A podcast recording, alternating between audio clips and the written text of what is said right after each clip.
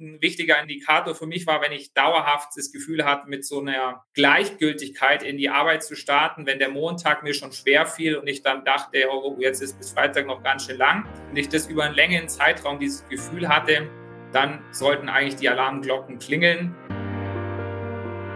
Hallo und herzlich willkommen zu Make Work a Better Place, dem Podcast für junge Führungskräfte, die ihren Arbeitsplatz für sich und ihre Mitarbeiterinnen und Mitarbeiter zu einem Ort gestalten wollen, an dem Spitzenleistungen möglich sind, weil man sich im Vertrauen mit Wertschätzung und Respekt begegnet. Ich bin Melanie Kuhlmann und ich helfe seit 25 Jahren Führungskräften und Mitarbeitern dabei, eine vertrauensvolle Unternehmenskultur zu schaffen, in der jeder mit Begeisterung sein Bestes gibt, dafür Anerkennung und Wertschätzung erhält und in diesem vertrauensvollen Umfeld Spitzenleistungen vollbringen kann.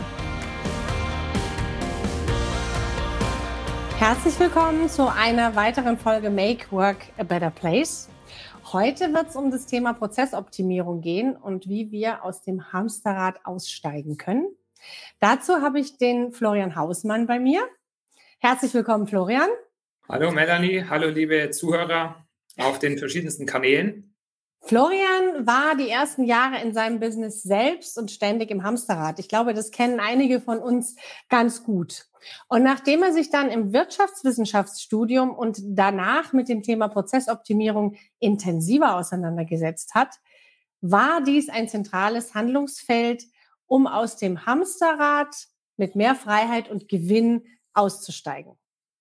Dieses bietet enorm viel Potenzial, gerade auch bezüglich Nachhaltigkeit. Da werden wir dann gleich tiefer einsteigen.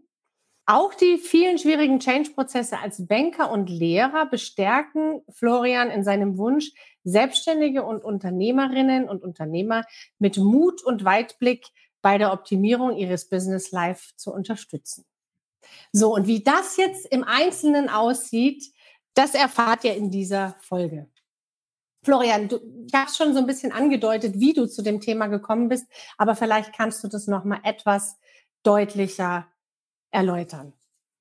Ja, du hattest ja schon angedeutet, man beginnt mit voller Begeisterung sein Business, geht jeden Tag, arbeitet relativ mit Begeisterung, ist sehr fokussiert, macht seine Dinge, versucht viel Dinge, neue Dinge ausprobierend, und ich habe dann irgendwann festgestellt, ich mache einfach viel zu viel. Ja, das war nicht das Ziel, warum ich eigentlich damals ein Unternehmen oder damals die Selbstständigkeit begonnen hatte, sondern mein Ziel war es hier auch, das Ganze mit Freiheit und einer hohen Lebensqualität zu gestalten.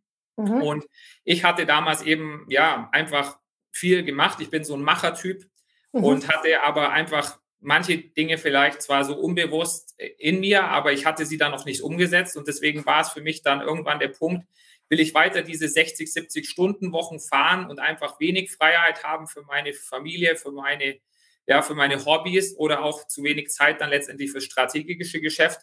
Oder will ich hier rechtzeitig den Absprung schaffen? Und deswegen war es für mich dann eben ja einfach eine Entscheidung, hier zu sagen, ich gehe jetzt da mit Mut und Weitblick raus. Ich gehe nicht mehr in dieses Hamster, will nicht mehr in diesem Hamsterrad agieren, wie es ja doch immer wieder bei einigen auch der Fall ist und ich auch immer wieder mal kurz das Hamsterrad streife, aber ich weiß mir jetzt durch verschiedenste ja, Tools zu helfen, dass ich es mir nicht mehr so dauerhaft in diesem Hamsterrad verharren muss. Okay. Gibt es so ein, so ein Erste-Hilfe-Kit, wenn jemand feststellt, boah, ich bin gerade voll im Hamsterrad, ich muss da ganz schnell raus? Gibt es da von dir einen Tipp, mit dem man das ganz schnell vielleicht für den ersten Moment mal erreichen kann? Hinterher muss man ja sicherlich Gewohnheiten verändern, aber so ein Erste-Hilfe-Tipp? Naja, also ich sage immer, der wichtigste Tipp ist einfach mal komplett rauszugehen in die, in einen neutralen Raum, in die Stille zum Beispiel. Ich bin sehr gerne in der Natur und dann einfach mal in der, ja, aus dem üblichen täglichen Räumen, ähm, ja, mal zu sich zu kommen und mal zu reflektieren, okay, was ist denn heute überhaupt auf der Agenda? Was sind denn überhaupt meine Tätigkeiten? Ja, als Unternehmer habe ich natürlich ein ganz anderes Tätigkeitsfeld wie als Selbstständiger weil ich als Unternehmer natürlich immer strategisch am Unternehmen arbeiten sollte. Und als Selbstständiger bin ich natürlich mehr die Fachkraft, die im Tagesgeschäft, im Unternehmen aktiv ist und sich das immer wieder bewusst machen, was sind denn jetzt überhaupt meine Tätigkeiten und dann dementsprechend natürlich dann auch richtig und ja, nachhaltig zu die Tätigkeiten zu übergeben, zu delegieren und so weiter. Aber das sind natürlich dann viele kleine Bausteine, die dann das Ganze in die richtige Richtung bringen. Entscheidend ist für mich immer erstmal raus aus dem Raum zu gehen, zu reflektieren und zu fühlen, wie geht es mir überhaupt damit. Also um auch zu verhindern, dass man das Gefühl hat, man ist vollkommen überfordert. Ne? Dass man erstmal so ein Durchatmen, raus aus dem System und wenn es nur für kurze Zeit ist, aber um einfach mal wieder ein bisschen einen klaren Blick zu kriegen. Jetzt hast du ja schon die Unterscheidung gemacht zwischen Unternehmer und Selbstständiger. Der Unternehmer arbeitet am Unternehmen, der Selbstständige arbeitet im Unternehmen. Was glaubst du denn oder was, was ist deine Erfahrung? Wer von den beiden Typen ist denn eher im Hamsterrad? Kann man das sagen? Also nach meiner Erfahrung auch mit den Kunden würde ich jetzt das nicht so einteilen wollen. Ich glaube, das hängt mit der Persönlichkeit der Person zusammen, je nachdem, mit was für einem Bewusstsein sie hier agiert. Und ich erlebe zum Beispiel Selbstständige, die jetzt schon zu mir kommen und sagen, sie wollen proaktiv die Prozesse aufbauen, damit sie gar nicht so weit in diese, ja, in dieses tiefe Tal hinunter müssen. Mhm. Gleichzeitig gibt es aber auch wieder, wie der Name schon sagt, äh, ja, Menschen, die selbst und ständig agieren und für die das dann ganz normal ist. Also ich würde hier gar nicht äh, zwischen diesen beiden unterscheiden, sondern das, ich denke, das ist eine sehr starke Persönlichkeitsfrage, eine Frage der Persönlichkeitsentwicklung. Okay. Und wenn man es jetzt aber merkt, dass man äh, immer wieder, ich meine, im Hamsterrad zu sein, ist ja ein sehr unangenehmes Gefühl. Wobei ich auch glaube, dass manche Leute das eine ganze Zeit lang gar nicht so richtig merken. Ich glaube, sie merken es erst, wenn sie mal von außen drauf schauen oder wenn sie mal jemand drauf aufmerksam macht, weißt du eigentlich, was du da tust, dass du vollkommen im Hamsterrad bist, dass du überhaupt nicht mehr rechts und links gucken kannst, dass deine Familie zu kurz kommt, deine Freunde. Also manche merken es ja erst oder wenn sie krank werden, wenn sie in den Burnout schlittern, dann merken sie es ja häufig auch, dass jetzt äh, Gefahr im Verzug ist, dass sie tatsächlich jetzt etwas tun müssen. Also da merken sie es ja erst, ja, dass jetzt Handlungsbedarf besteht und dann ist es ja sehr, sehr schwer, am richtigen Ende anzusetzen. Jetzt haben wir, hast du gerade einen Erste-Hilfe-Tipp gegeben, um einfach mal kurz aus der Situation rauszukommen. Das können ja nicht nur Unternehmer und Selbstständige, das können ja auch Angestellte, Führungskräfte, Mitarbeiter in einem Unternehmen sagen, Moment, jetzt muss ich mal erst raus. Jetzt nehmen wir aber mal den, der feststellt, boah, ich bin total in diesem Hamsterrad gefangen. Was muss der tun? Naja, in meinen äh, Augen funktioniert das Ganze nur mit seinen Mitarbeitern, mit seinem Team. Und ich würde im ersten Schritt ähm, ja, mal ein Team-Meeting, ähm, Mitarbeiter-Meeting einberufen, wo wir, ja, wo gemeinsame Quick Wins, ja, alle so schnelle Erfolge erzielt werden können im Bereich Prozessoptimierung, wo man zum Beispiel durch eine, ja, ich sag's immer, durch DocuSign, also zum Beispiel mhm. eine elektronische Unterschrift, allein schon, dass man solche Dinge einführt, vielleicht man als Geschäftsführer gar nicht mehr immer ins Büro kommen muss, bloß weil eine Unterschrift fällig ist, oder aber auch über die digitale Personalakte, Personenakte von ähm, Personio kann man natürlich auch viele Dinge online effizienter gestalten. Also ich persönlich würde einfach auch meine Mitarbeiter mal fragen, weil sie mhm. sind ja tagtäglich auch mit den Prozessen konfrontiert und sie haben oft die besten Ideen, wo man hier einfach Zeit und Geld einsparen kann. Also das heißt, wenn ich es wenn ich's merke und will wirklich nachhaltig was dran verändern, sollte ich erstmal gucken, ob ich Menschen in meinem Umfeld habe, die mich dabei unterstützen können, die wertvolle Anregungen haben. Natürlich sind es die Mitarbeiter, ist ganz klar. Wenn ich jetzt Selbstständiger bin, wenn ich also jetzt vielleicht gar nicht zwingend Mitarbeiter habe, was empfiehlst du denn Selbstständigen, damit sie in die Prozessoptimierung kommen? Weil ich sag mal, erstmal ist es ja erst, erst so Notbremse ziehen. Hoppala, wir müssen was tun. Und es kann ja sogar dazu führen, dass erstmal gar nicht viel passiert, weil man wirklich erstmal stoppen muss. Und dass auch laufende Prozesse erstmal gestoppt werden, weil sie so nicht weiterlaufen können. Wie kommt jetzt ein Selbstständiger, der jetzt die Reißleine zieht, sagt und nicht sofort ich jetzt in drei Monate Sabbatical auf La Gomera macht, sondern der einfach sagt, okay, ich muss jetzt was tun. Was würdest du dem denn empfehlen? Der ist ja möglicherweise erstmal alleine. Ja, ja, also ich würde mir mal aufschreiben, was tagtäglich meine Dinge sind, die ich tue und dann mir ganz bewusst zum Beispiel, ich habe mir nach dem, im dritten Jahr mein, von meinem Business auch eine virtuelle Assistentin gesucht. Ich habe mhm. mir einen Techniker für die ganze Technik gesucht. Ich habe mir dann eine Steuerberaterin genommen. Also Fakt ist, es gibt auch schon in diesem, sage ich jetzt mal, am Start der Selbstständigkeit Felder und gerade eine virtuelle Assistenz oder ein Techniker wird ja oft auf Honorarbasis bezahlt. Und das heißt ja nicht, dass man dann jeden Monat immense Fixkosten in die Höhe mhm. schraubt, sondern man kann hier auf einfache Art und Weise sich Unterstützung holen. Und das würde ich jedem ans Herz legen, hier relativ zeitnah zu handeln und nicht zu spät. Okay. So, der Unternehmer, der ähm, könnte ja auch seine Mitarbeiter zusammenrufen, also was die Führungskraft ja auch tun könnte. Aber jetzt nehmen wir mal ein mittelständisches Unternehmen. Mittelständisches Unternehmen und man merkt einfach, es knarzt an allen Ecken und Enden. Die Prozesse sind nicht sauber definiert. Der eine oder andere verlässt vielleicht sogar schon das Unternehmen. Es geht schon beim Recruiting los, dass das nicht klar definiert ist. Onboarding gibt es auch keins.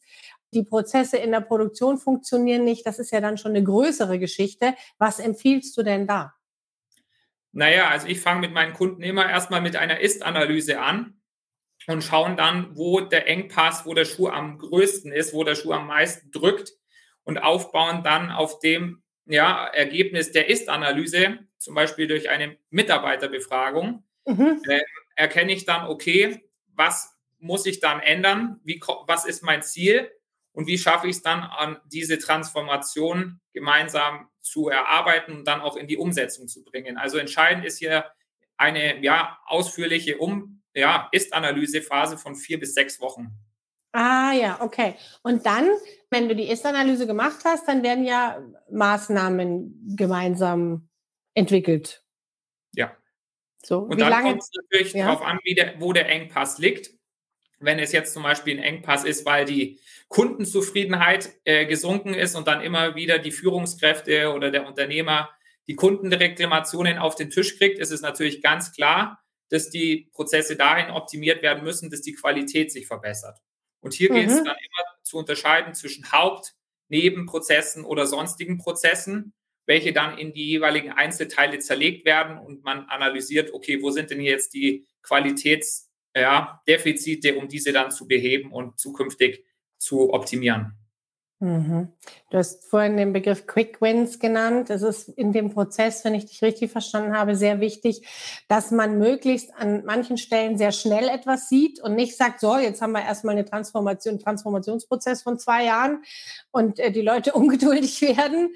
Solche Quick Wins, was können solche Quick Wins sein? Also was ich sehr häufig erlebt durch die, ja, durch das ganze Thema Mitarbeiter, Mitarbeitergewinnung, Mitarbeiter Bindung, Mitarbeiterentwicklung, Mitarbeiterführung und Mitarbeiter-Onboarding ist hier im Bereich Mitarbeiter ganz viel äh, Potenzial auch in einer Wissensdatenbank, indem man sich eine eigene Wissensdatenbank anlegt für neue Mitarbeiter, dass ich zum Beispiel nicht immer alles von vorne komplett erklären muss, sondern wie wir es auch bei mir oder bei uns im Unternehmen machen. Wir haben hier eine Datenbank, ein Tool, wo wir dann Videos hochladen, Erklärvideos, wie bestimmte Prozesse abzulaufen haben und ich nicht jedem neuen Mitarbeiter das von Adam bis Eva wieder aufs Neue erklären muss. Mhm. Und das ist ein Quick Win? Das geht schnell? Naja, also ich sage jetzt mal, ein Onboarding-Video zu drehen, das braucht am Anfang natürlich sicherlich mal eine halbe, dreiviertel Stunde vielleicht Zeit. Aber ich muss es natürlich nicht jedem Mitarbeiter aufs Neue erklären. Und mhm. dadurch muss ich natürlich schon mal in gewissen Grad natürlich klar haben, ich muss die Zeit mir am Anfang eine gewisse Zeit schon nehmen. Aber das klappt ja auch, wenn ich dann einfach Aufgaben sinnvoll und korrekt übergebe und delegiert habe, habe ich ja die Zeit auch wieder in gewissen Grad, die ich dann für solche Tätigkeiten einsetzen kann. Und mhm. langfristig gesehen ist es dann eine nachhaltige Investition, weil ich dadurch wesentlich viel Zeit und Geld auch sparen kann. Naja, vollkommen klar, das ist richtig. Jetzt stelle ich mir das schon relativ komplex vor. Also gerade bei dem Setting, was ich jetzt gerade genannt habe, wenn man merkt, es knatscht schon an allen Ecken und Enden, es hat vielleicht schon Umstrukturierungsprozesse gegeben, es hat vielleicht auch schon einen Wechsel in der Geschäftsführung gegeben oder ähnliche Dinge. Also die Leute sind vielleicht sogar schon ein Stück weit verunsichert. Ähm, wie erkennst du denn jetzt in deiner Position als Berater, ne, als, als jemand, der, der solch, solche Situationen analysiert und dann eben Prozesse optimiert, wie erkennst du, ob das Ganze Erfolg haben wird? Naja, indem ich mit den Mitarbeitern spreche, primär, weil die Mitarbeiter das Ganze ja dann umsetzen müssen. Mhm. Und ich natürlich dann auch viel versuche mit ihnen ja zu herauszufinden, wie stehen Sie denn zu dem Ganzen? Sind Sie überhaupt mitgenommen worden in dem Prozess? Oder sind die Change-Prozesse, so wie bei mir damals bei der Bank, zum Beispiel, wo sie einem einfach nur übergestülpt wurden mhm, mhm. und man da als Mitarbeiter gar nicht beteiligt wurde. Und dann ist natürlich dementsprechend auch eine gewisse Blockadehaltung da.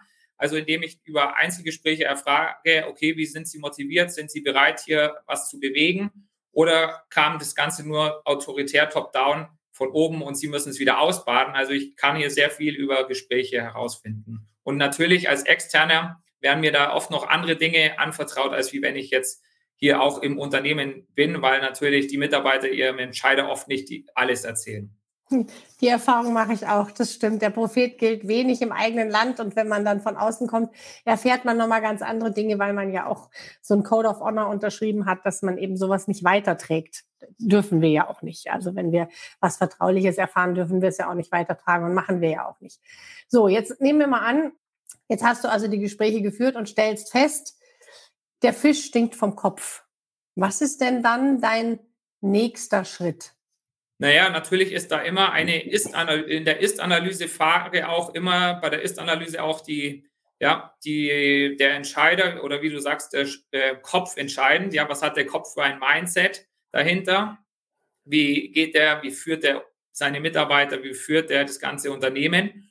Und natürlich geht es auch hier dann in der Ist-Analyse mal offen aufzudecken, okay, gibt es hier vielleicht noch auch Optimierungsbedarf?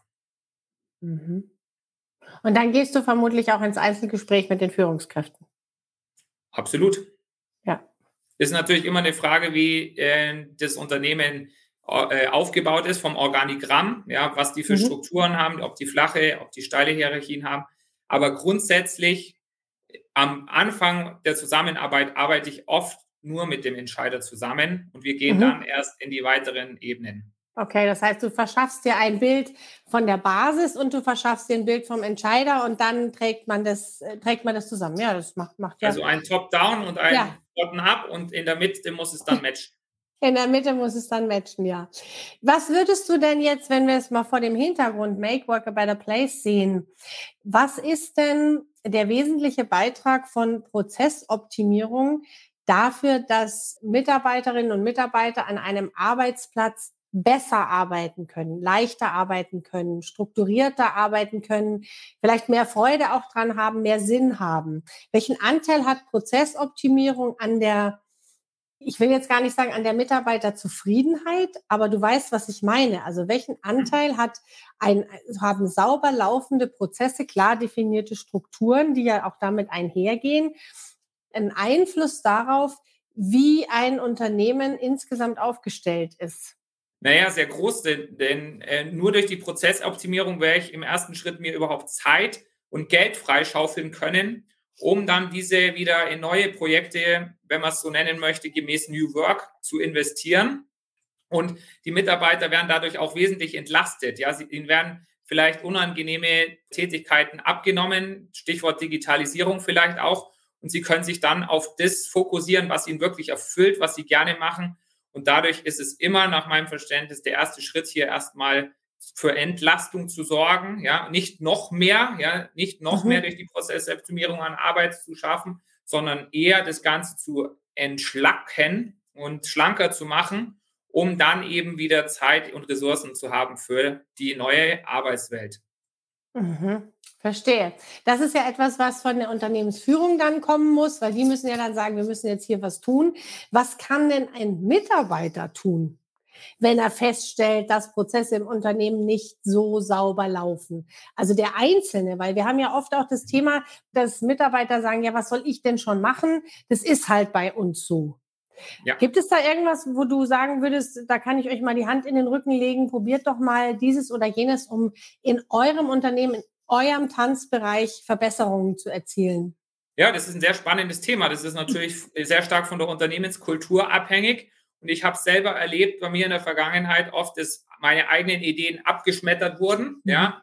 Und nach dem dritten Mal bin ich halt dann auch nicht mehr zu meinem Chef gegangen und habe ihm was meine Impulse weitergegeben, sondern ich habe es halt dann in mich reingefressen und habe halt dann nichts mehr gesagt. Und wenn da eine gewisse Offenheit da ist für gewisse Verbesserungen, dann ist es natürlich eine Win-Win-Situation. Und ich persönlich würde immer so eine ähm, ja, Unternehmenskultur entwickeln, wo immer Mitarbeitervorschläge willkommen sind und man offen darüber einfach mal nachdenken kann, ohne sie gleich vorab abzuwiegeln.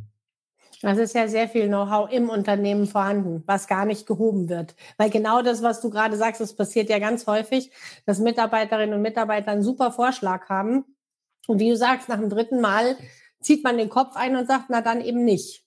Und damit geht natürlich sehr viel Innovation verloren. Und Innovation, also ich sag mal, ein sauberer Prozess, der vorher nicht gut gelaufen ist, ist auch eine Innovation, weil es einfach was Neues ist, was, was dann dazu führen kann, dass der unternehmerische Erfolg sich viel, viel leichter einstellt. Deswegen halte ich das für extrem wichtig, dass wir auch an der Stelle ein, ansetzen und sagen, also Mitarbeiter, dann lasst euch bitte nicht abfilmen, sondern wenn ihr eine gute Idee habt, dann müsst ihr notfalls auch nochmal eine Hierarchiestufe höher gehen, bis euch jemand hört. Denn ansonsten, was passiert denn dann? Die Leute gehen. Die Leute verlassen das Unternehmen und gehen mit der großartigen Idee zu einem Unternehmen, das eine offenere Unternehmenskultur hat. Ja, also ich sage immer, das Thema Prozessoptimierung hängt natürlich sehr stark mit den anderen Bereichen sehr zusammen, ist sehr eng verzahnt. Und natürlich braucht es dann immer eine ganzheitliche Lösung, um dann hier das nachhaltig erfolgreich zu entwickeln und zu optimieren. Mhm. Hast du denn irgendwie eine, eine, eine, spannende, anonymisierte Case Study so aus deiner Arbeit, was dir so passiert ist, so eine Geschichte, die du mit uns teilen könntest, was da so alles passiert auf so einem Transformationsweg? Ja, also ich war vor einiger Zeit, vor einem guten Jahr, war ich bei einem ja, Allgäuer Maschinenbauunternehmen und da ging es um das Thema, wie man eben nachhaltig eben auch die Prozesse optimieren kann, um eben hier auch einen Beitrag zu leisten. Und ja, wir haben da natürlich viel die Prozesse optimiert, aber gleichzeitig auch ein neues Projekt da, parallel dazu hoch aufgebaut, wo es eben darum ging, nicht mehr nur ähm, ja, die Maschinen mit Folie zu bepacken, dass der Käse sozusagen in Folie verpackt wird, sondern eben die neuen Maschinen haben das dann mit Apfelschalenresten von Südtirol, ja, wo, aus, wo dann Papier hergestellt wurde, wurde dann der Käse verpackt. Und dieses Projekt hat sich dann gleich im ersten Jahr mit einem sechsstelligen Gewinn, ja, be, ja, es ist durchgestartet und das war natürlich sehr spannend, auf der einen Seite die Prozesse zu optimieren und parallel dann diesen Innovationsgeist durch eben die Ressourcen, die frei wurden, das Projekt hochzuziehen, was eben eigentlich ein sehr tolles Ergebnis war und mich auch sehr glücklich schätzt, dabei gewesen zu sein. Das ist ja mega. Also bei sowas dabei gewesen zu sein, ist das dann, äh, ich will jetzt nicht sagen zufällig äh, passiert, war das geplant, dass das dann auch noch gemacht werden sollte? Oder wie, wie kam es dazu? Naja, ich sage immer, es kommt natürlich, es ist immer natürlich eine Frage, selbst die Prozessoptimierung ist ein Prozess. Und es hängt natürlich immer auch davon ab, mit was für einer Offenheit man da reingeht, ja. Das ist auch wieder natürlich eine Entscheiderfrage, ähm, welche Ressourcen wir in diesem Rahmen dann zur Verfügung gestellt bekommen und hier waren die Ressourcen sehr, sage ich jetzt mal, sehr großzügig. Und wir hatten jetzt auch nicht den zeitlichen Druck, den Termindruck, dass wir das jetzt in einem halben Jahr durchpeitschen mussten. Und deswegen war das dann letztendlich, war das dann die verdiente Ernte, nachdem wir das dann doch über ein Jahr regelmäßig uns da auf diese Reise begeben hatten. Das klingt echt spannend. Das klingt echt spannend. Also wenn ich mir das vorstelle und das hat sich ja dann auch gleich monetarisiert. Das ist natürlich auch schön, wenn man dann gleich sieht, dass der Return on Investment sich einstellt und äh, man da entsprechende Ergebnisse erzielt. Das ist ja auch für die Mitarbeiterklasse. Also es ist ja für alle Klasse. Ja. Absolut. Ja, unser Thema ist ja mit der Prozessoptimierung aus dem Hamsterrad. Da möchte ich jetzt noch mal ein bisschen drauf eingehen, denn dieses Hamsterrad ist ja brandgefährlich. Also das ist ja nicht nur gefährlich, weil es den reinen monetären Erfolg gefährdet, weil du Dinge tust, also nach dem Pareto-Prinzip, die nicht das bringen an Output, was sie eigentlich bringen sollten, sondern sie sind ja auch gefährlich hinsichtlich gesundheitlicher Aspekte. Gibt es da aus deiner Sicht auch, wie soll ich sagen, Anzeichen, bei denen man sehr schnell reagieren sollte, um wieder in ein strukturiertes Arbeiten zu kommen, in ein prozessoptimiertes Arbeiten zu kommen, um nicht seine Gesundheit zu gefährden. Der Mensch ist sehr clever und es gibt natürlich immer wieder verschiedenste Verdrängungsmechanismen, um sich diesen Themen nicht zu stellen. Natürlich eine Möglichkeit ist eben zu sagen, okay, ich kompensiere es über Sport, so wie ich es jahrelang gemacht hatte. Ich hatte dann sechsmal die Woche Sport gemacht und mhm. bin den ganzen oft davon gerannt, ja. Dann gibt es natürlich andere Mechanismen über Ernährung, dass ich extrem viel äh, ja, unbewusst mehr esse, als ich eigentlich bräuchte oder Bier trinke, als ich eigentlich sollte. Ja, also oder aber auch, was mir immer ein wichtiger Indikator für mich war, wenn ich dauerhaft das Gefühl hatte, mit so einer Gleichgültigkeit in die Arbeit zu starten, wenn der Montag mir schon schwer fiel und ich dann dachte, oh, jetzt ist bis Freitag noch ganz schön lang und ich das über einen längeren Zeitraum dieses Gefühl hatte, dann sollten eigentlich die Alarmglocken klingeln und man sich mal in die Stille begeben, um mal zu schauen, was es sonst vielleicht noch für andere Möglichkeiten gibt.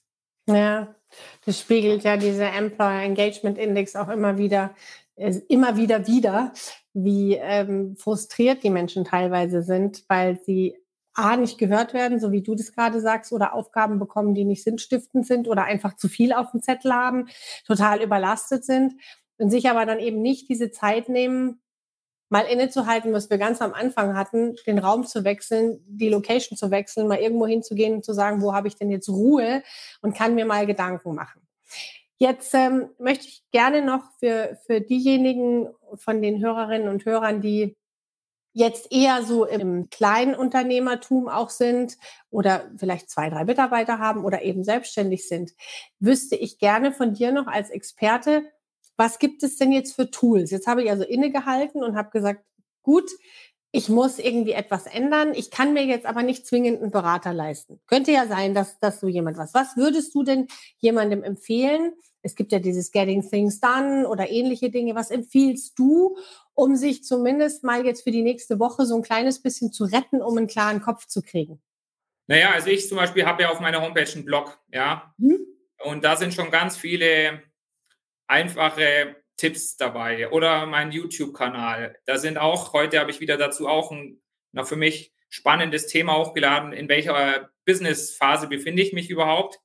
Also es gibt mittlerweile dank der Digitalisierung sehr, sehr viele Möglichkeiten, sich hier zu informieren. Ich würde auf jeden Fall nicht zu viel konsumieren und lieber schauen, dass ich die Dinge, die ich konsumiere, auch umsetze. Denn nach meinem Verständnis haben wir in unserer Gesellschaft kein Wissensproblem mehr, wir haben ein Umsetzungsproblem. Und die Umsetzung hängt natürlich wieder sehr stark von unseren Gewohnheiten, von unserem Mindset ab. Aber ich bin der Meinung, gerade die aktuelle Wirtschaftskrise ist eigentlich die beste Chance jetzt hier, um wieder ja mit neuem frischen Wind Dinge zu bewegen. Und ich denke, die Chance war noch nie so groß, auch das im Unternehmen zu verkaufen, weil jeder hat kapiert, so wie es vor Corona war, so wie es vor Ukraine war, wird es nicht mehr was sein. Ja, und es ist eigentlich die, der beste Anlass zu sagen, okay, wir gehen da jetzt Schritt für Schritt raus. Und ich sage nur, natürlich muss ich erstmal mir die Zeit verschaffen. Aber das ist natürlich, wie schon eingangs gesagt, da muss ich natürlich an verschiedensten Stellschrauben drehen und natürlich auch vielleicht mal reflektieren, was sind wirklich meine Aufgaben und was nicht. Und ja, dann einfach mal Schritt für Schritt kleine Dinge umsetzen. Mhm. Du hast gerade auf deinen Blog und auf deinen YouTube-Kanal verwiesen. Das packen wir dann auch in die Show Notes, damit man dort nochmal nachgucken kann. Ich würde mich trotzdem freuen, wenn wir jetzt so ein, zwei, drei Tipps kriegen könnten. Jetzt hier auch in dem Podcast, wo du sagst, okay, das wäre etwas, was du empfiehlst, ganz konkret. Du hast gesagt, du hast es schon in deinen YouTube-Videos drin, aber vielleicht hast du was, was du hier gleich direkt einmal sagen kannst, damit jemand jetzt schon einen Quick Win hat und dann später vielleicht auf deinen Blog und deinen YouTube-Kanal ja. gucken kann. Also für mich ist ein ganz schneller Quick Win, sei nicht perfekt, weil Perfektionismus führt dazu, dass wir uns eh zu stark dauerhaft ja, Energie in Dinge stecken. Und wenn wir dauerhaft über unser normales Energielevel gehen, dann ist es definitiv äh, ungesund. Und deswegen sage ich immer, sei nicht perfekt, mach's gemäß Pareto 80-20-Regel und es ist wesentlich nachhaltiger. Der okay. zweite Tipp ist für mich auch, bewusst deinen Terminkalender nicht jeden Tag voll zu stopfen. Mhm.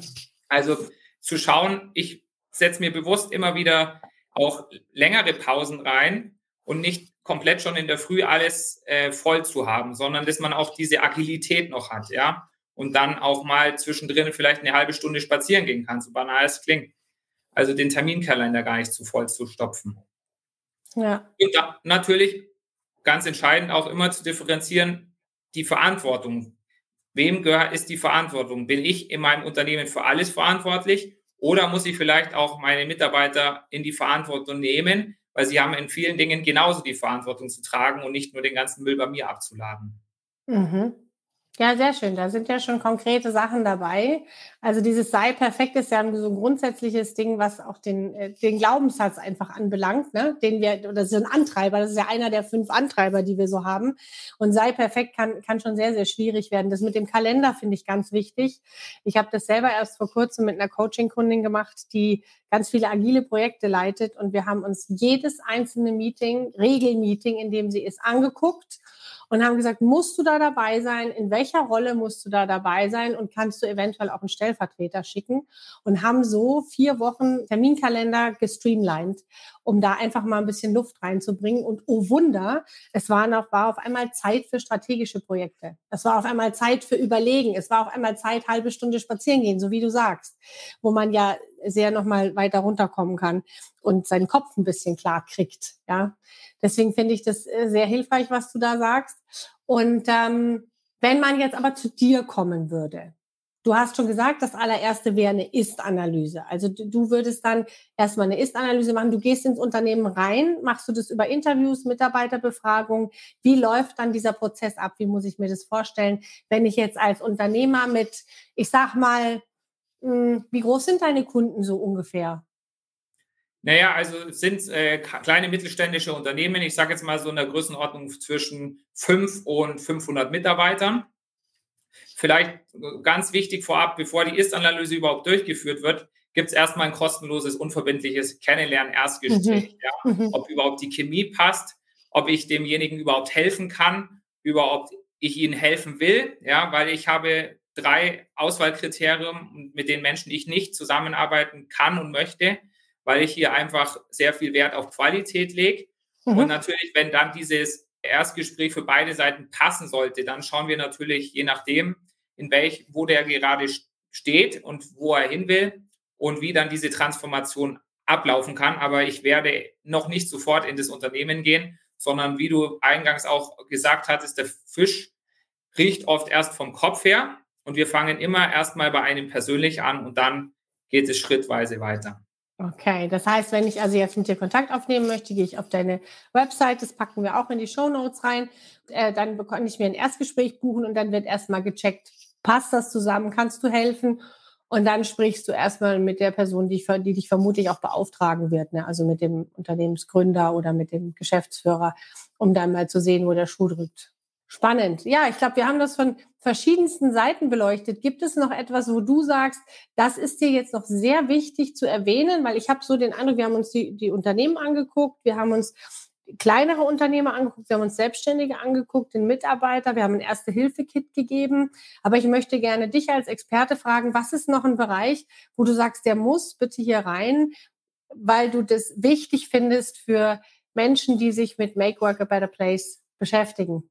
Also ich persönlich ähm, finde den Aspekt Skills auch noch sehr wichtig, mhm. Kompetenzen, wo ich der Meinung bin, es, es, hilft nichts, wenn wir jetzt tolle Prozesse haben und äh, gewisse Dinge delegieren. Wenn die Mitarbeiter nicht die Kompetenzen haben, dies umzusetzen, dann wird mhm. das Ganze auch im Sand verlaufen. Also es braucht natürlich auch die Future Skills, so wie ich es immer nenne, wie äh, Empathie, Problemlösekompetenz, Kreativität, Agilität, Teamfähigkeit und ähnliches wo du ja auch tätig bist, zum, äh, wie ich gesehen habe. Und ich sage immer, man braucht auch eben, wie gesagt, diese Kompetenzen dahinter. Und was ich noch abschließend ganz, ganz mir am Herzen liegt, ist, ja, ich erlebe leider viele, die oft sehr, sehr spät in dieses Thema Prozessoptimierung reingehen, ja, aus vielleicht mangelndem Bewusstsein, wie auch immer. Fakt ist, macht nicht den Fehler und geht so tief an den Tiefpunkt rein, weil nimmt lieber mhm. vorher den Flow in der Kurve mit, damit es nicht zu tief in den Keller geht. Ich sage immer, es ist wie beim Bergsteigen umso tiefer man dann wieder ins Tal zurückgeht, umso mühsamer ist dann wieder der Gegenanstieg. Und deswegen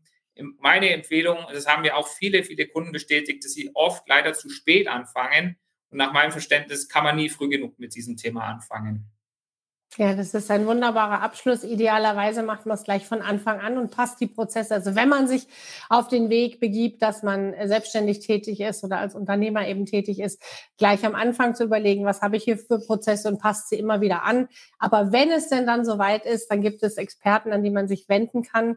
Äh, dann gibt es Möglichkeiten, seine Prozesse so zu gestalten und die Strukturen so zu gestalten, dass der Ausstieg aus dem Hamsterrad möglich wird. Und da wartet dann ein doch recht großartiges Leben auf einen, ja, was einem sonst möglicherweise verborgen geblieben wäre.